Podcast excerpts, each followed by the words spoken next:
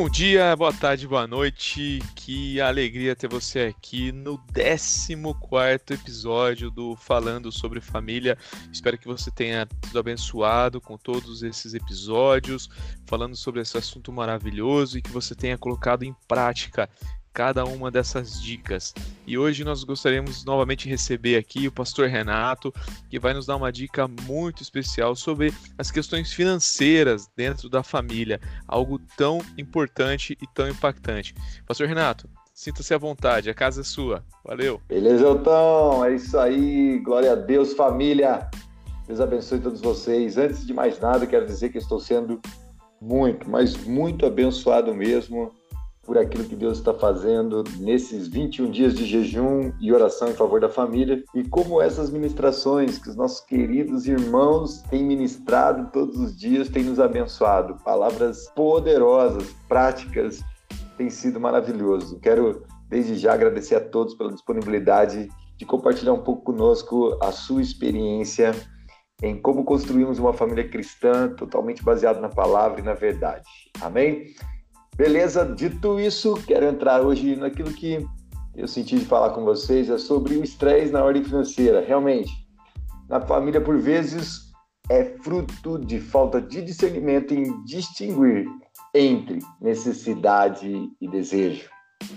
Você já deve ter ouvido várias palestras, eu já ouvi muitas palestras sobre educação financeira, e o ponto principal da nossa dificuldade como família é organizar a nossa vida financeira.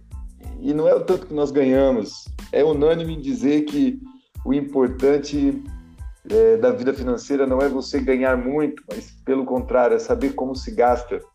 Se você saber investir, gastar corretamente seus recursos, provavelmente você vai ter uma vida financeira mais tranquila. O problema é que na hora de gastar os nossos recursos, de investir nossos recursos, nós vamos ser movidos por duas coisas principais. Ou nós vamos é, adquirir alguma coisa por necessidade, nós vamos descobrir que as nossas necessidades são muito menores do que na verdade se aparenta, que a maioria das compras que nós fazemos, ela está baseada nos nossos desejos. Ela é muito, mas muito emocional e pouco é, racional. E os vendedores, as empresas sabem disso. E eles investem muito em causar emoções para que possamos adquirir ou querer comprar ou consumir todas as coisas. Mas isso acaba causando um grande desequilíbrio familiar. Um ponto importante é: será que o que você está querendo comprar, você tem isso como uma necessidade ou se é apenas um desejo? É lógico que eu não quero falar aqui que as famílias têm que somente adquirir coisas por necessidade. Não, nosso Deus é um Deus que nos promete vida abundante, é um Deus que nos coloca recursos mais do que nos é suficiente, é um Deus que nos coloca para administrar é, recursos a ponto de termos é, em sobra para poder abençoar os outros. Mas existem aqueles momentos, aqueles períodos na nossa vida que nós vamos precisar simplesmente restringir os nossos gastos, principalmente com as necessidades. Guardar os desejos para alguma outra data mais especial.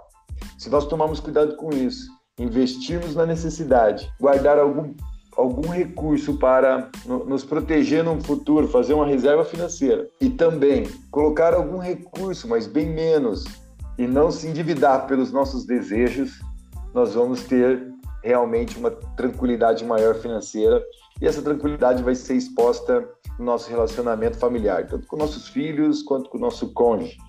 E olha o que, a Bíblia deixa para nós como grande exemplo. Filipenses capítulo 4, versículo 11 diz assim: Não digo isto como por necessidade, porque já aprendi a contentar-me com o que tenho, né? O apóstolo Paulo escrevendo aos Filipenses, ele diz: Eu sei, eu já aprendi a estar contente, a contentar-me com o que tenho. E Marcos, capítulo 14, versículo 38, diz assim: Vigiai e orai para que não entreis em tentação. Então, nós corremos o risco de fazer compras, de nos endividarmos em resposta a tentações e não pela real necessidade. Amém? Então, é isso que eu queria dizer aí. esse conselhinho. Vamos lá mover-se por necessidade e ver aquilo que é desejo para que nós possamos ter uma vida financeira mais tranquila em nome de Jesus. Glória a Deus, pastor. Obrigado por essa palavra. Quer dizer, pedir esse discernimento para o Espírito Santo e trazer essa luz, esse entendimento às nossas mentes e corações para separar o que é desejo e o que é necessidade. Aleluia. Amém. Pastor, muito obrigado por sua presença aqui nesse episódio do Falando sobre a Família. Que Deus te abençoe, te guarde, faça você prosperar. Você e toda a sua família sejam ricamente abençoados por Deus. Obrigado e até a próxima. Amém.